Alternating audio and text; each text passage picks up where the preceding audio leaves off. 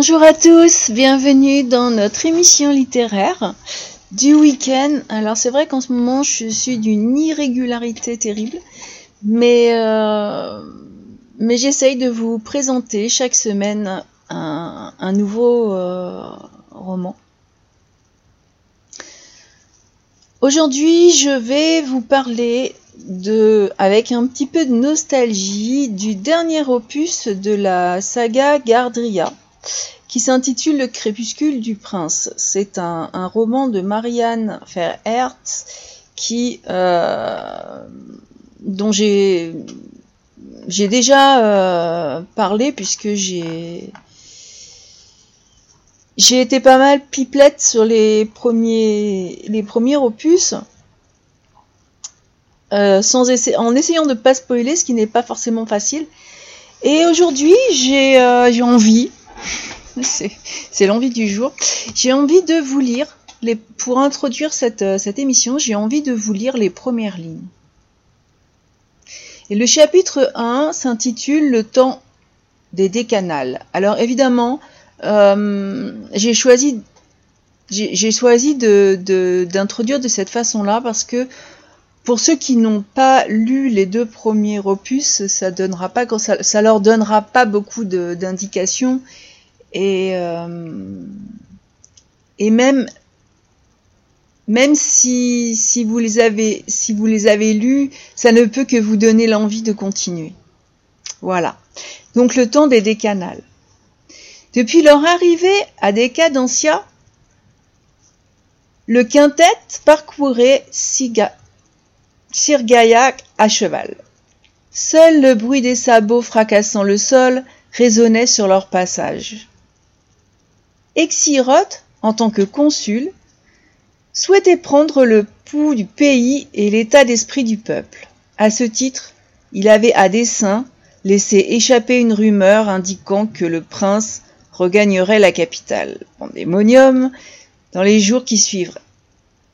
Cela donnait le temps aux quidam d'organiser quelques manifestations, bienveillantes ou non, sur leur chemin. Car si leur seigneur ne retrouvait pas exactement son trône, les apparences donnaient tort à ce fait. Et là, je n'irai pas plus loin et je ne vous dirai pas pourquoi les apparences sont trompeuses euh, dans cette arrivée dans les décanales. C'est vrai que j'ai accroché un peu sur certains mots, je suis désolée. Mais c'est c'est vrai que dans ce, dans ce troisième tome, l'action s'accélère et, et, vous allez voir que c'est, il est très très différent. D'ailleurs, les trois, les trois volumes sont très différents les uns des autres, même si c'est une, une aventure qui, euh, qui a une, une continuité euh, extraordinaire. Mais, euh, mais à chaque, à chaque tome, on s'est arrêté sur, sur quelque chose en particulier. Donc c'est vrai que dans le premier, c'était la relation entre Lilith et Gabriel euh, par suite à leur, euh, à leur duel et, euh, et, à ce qui les liait. Ensuite, dans le deuxième, Lilith est touchée par, par, ce lien justement et elle elle revient beaucoup sur, euh, sa vie, elle revient, beaucoup sur ce qu'elle a fait, elle revient.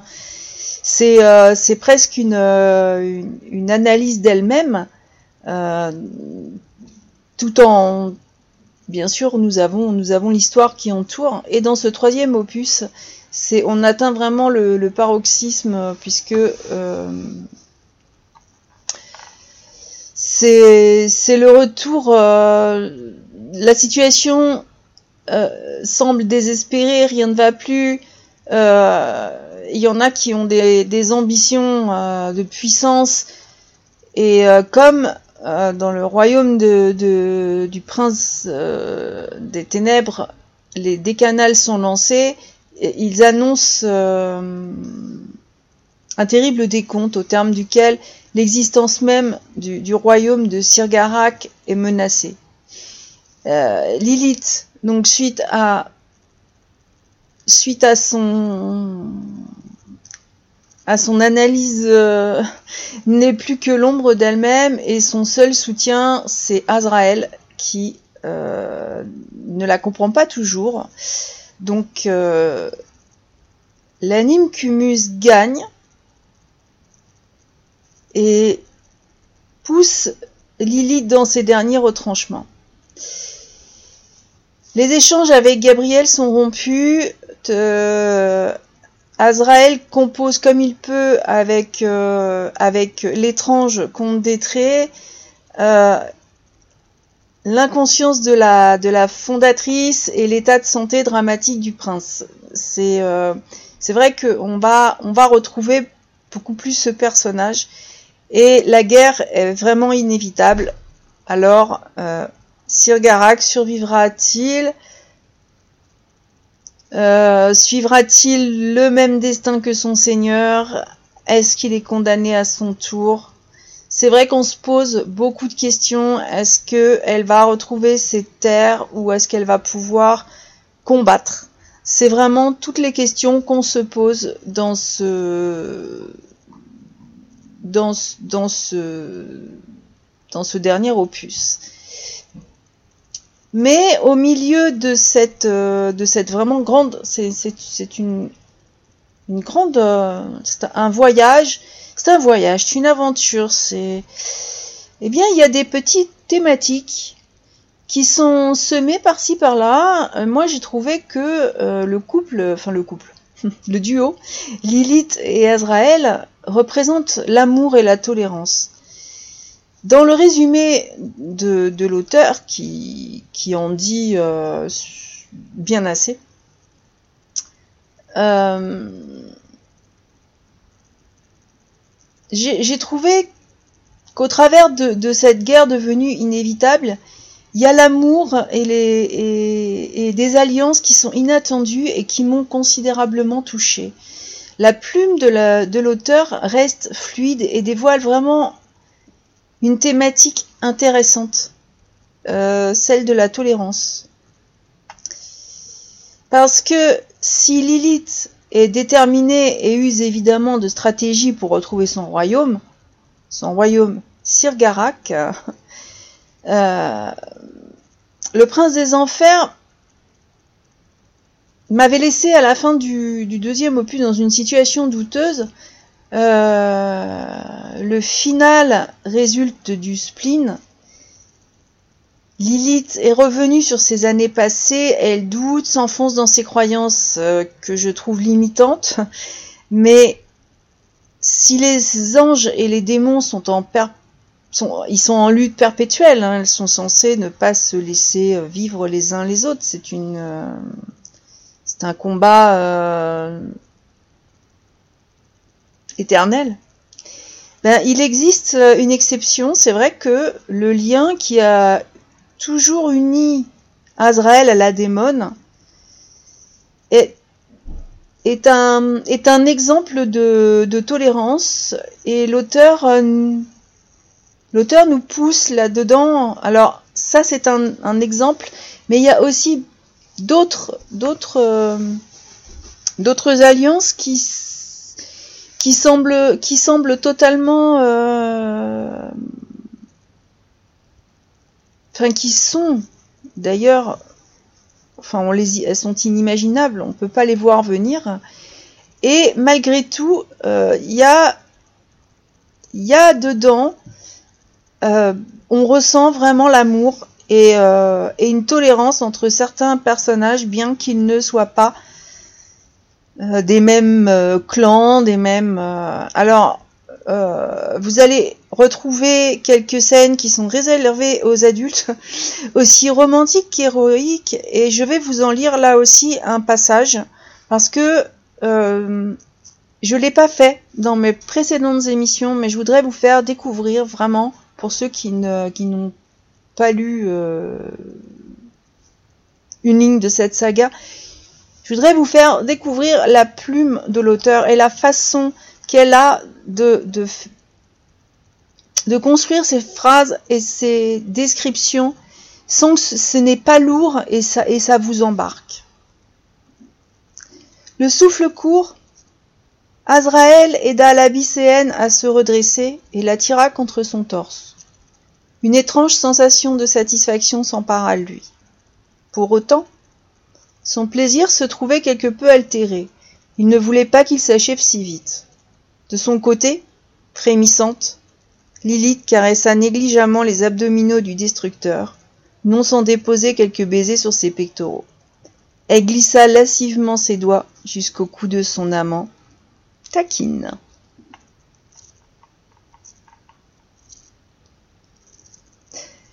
Alors même si la romance est présente et agrémente la lecture avec ces merveilleux instants qui sont des, plaisirs partagés, parce que quand là évidemment c'est un extrait et il est sorti de son contexte, mais euh, mais c'est vrai que c'est nous sommes, nous sommes en pleine guerre, nous sommes dans un monde euh, qui, entre les anges et les démons, on parle surtout des démons, et, euh, et il y a de si magnifiques scènes euh, d'amour entre deux individus que tout sépare. Sur la chronique qui est rédigée, l'auteur a un compte sur Instagram où il y a des dessins superbes euh, j'en ai mis un sur la chronique rédigée du blog. Donc pour ceux qui souhaitent, euh, je, bah, je, mettrai le lien, peut-être sera plus simple sur le compte Instagram de, l'auteur. Mais si Azrael reste un personnage qui est quand même ambivalent, mystérieux, euh, accrochez-vous. Hein, il est d'un charme à vous détourner de vos tâches quotidiennes. Et d'ailleurs, en fait, vous allez tout oublier de votre quotidien. Moi, c'est ce qui m'a beaucoup plu cette façon d'embarquer et même si on est accroché à un truc, de pouvoir se poser et dans cette lecture de tout oublier. Il y a aussi une autre thématique qui m'a profondément marqué. Euh, ce sont les races et les sous-races. Euh, c'est un terme qu'on peut qu'on retrouve dans notre dans notre vie de tous les jours. Euh, depuis le début de cette saga, il est question euh, des races, et chaque clan estime bien sûr que l'autre est une sous-race. Donc bien sûr, euh, les anges sont les meilleurs pour eux, les démons pour eux le sont, et, et souvent il y a des paroles très désagréables qui sont dites des uns envers les autres c'est ça se rapproche énormément du, du racisme, hein, de, de, ce qu'on peut euh, de ce qu'on peut voir autour de nous. Et et c'est ça en fait, mais tuer l'autre parce qu'il n'est pas du même sang, j'ai trouvé que c'était un peu l'histoire de notre monde. Alors même si j'ai dit que j'oubliais mon quotidien, justement c'est vrai que euh, il y a les, les scènes qui, qui, vous font complètement voyager, mais il y a, y a quand même par-ci par-là euh, la petite graine de la réflexion. Et là, celle, celle-ci qui me touche, euh, parce que l'auteur m'a guidé vers une, réalité, c'est celle, enfin, l'union fait la force. Et euh, ceux que nous voyons comme des ennemis sont parfois, se révèlent parfois, nos alliés les plus fidèles. Mais euh, dans, le, dans le roman, vous, vous resterez très éloigné du cliché moralisateur, vous inquiétez pas. Et, euh, et bon, peut-être que je suis moi particulièrement sensible à cette thématique. N'empêche qu'elle fait simplement partie de la, de la quête de Lilith pour gagner cette guerre. Le prince des enfers est un, est un très fin stratège. Donc, euh, contrairement à ses détracteurs, Lilith a une morale euh, alors peut-être issu euh, du fameux sort qui a été jeté, mais c'est vrai que je me suis attachée à ce personnage et j'ai aussi appris à respecter autant ses nombreuses qualités que son côté démoniaque. Enfin, à l'accepter le côté démoniaque et à faire une, balance entre ce qu'elle entre le, le, bon en elle et le côté euh, le côté démon c'est euh, je trouve que la, façon dont l'auteur décrit tout ça m'a engagé à à être très modéré dans mes propos. J'aimerais savoir ce que les autres lecteurs en pensent. Je suis curieuse. Dans ce troisième opus, j'ai aussi rencontré un nouveau personnage à la personnalité et au don surprenant. Alors c'est une kralik, mutique et mystérieuse, mais qui est dotée d'une présence, euh, d'une très forte présence d'ailleurs. C'est assez particulier. Elle, euh, elle est intrigante et euh, je voulais vous, lire un passage, mais je le ferai pas parce que je me suis rendu compte que, là, par contre, j'allais lever tout le mystère du personnage. Donc euh, voilà, je le ferai pas. Mais c'est ça rend, ça donne un, un, un côté vraiment où la magie est de plus en plus présente et dans cette euh, dans cet univers fantastique et médiéval, elle est prégnante dans, ce dernier euh, opus. Dans les batailles qui explosent, effectivement, euh, c'est beaucoup plus que des, batailles euh, de cap et d'épée, enfin, surtout médiévales, c'est avant. Mais là, on a vraiment le côté où chacun use de ses dons et de sa magie pour, pour pouvoir gagner les batailles, en plus d'une stratégie qui, qui sera ou pas. Je ne dis rien. Euh, qui, sera utile euh, au protagoniste. En tout cas, Le Crépuscule du Prince est le dernier volume de la saga Gardria. Euh, son auteur nous prépare un nouveau, une nouvelle épopée où j'espère retrouver les personnages que j'ai appris à aimer quand même euh, tout au long de ma lecture. Parce que Marianne Fairhart m'a embarqué euh, dans un autre monde et euh, je suis certaine qu'elle y a caché d'autres d'autres pépites. c'est une plume fluide. Il y a des dialogues qui sont vraiment exceptionnels c'est un univers qui est décrit avec beaucoup de subtilité, euh, en partie grâce à la richesse du vocabulaire. Ce sont des mots qui, qui touchent le cœur, qui touchent l'âme et qui, qui, qui vous créent des images, donc qui, qui alimentent votre imaginaire pour moi, c'est une romancière qui est vraiment talentueuse et, euh, je vous invite vraiment à la découvrir euh, de toute urgence parce que bah, comme elle va écrire une nouvelle saga, ce serait dommage de ne pas commencer euh, par celle-ci. Et je, tiens vraiment à la, à la remercier pour m'avoir permis, pour m'avoir offert cette, cette évasion à travers son son monde, à travers son cette création.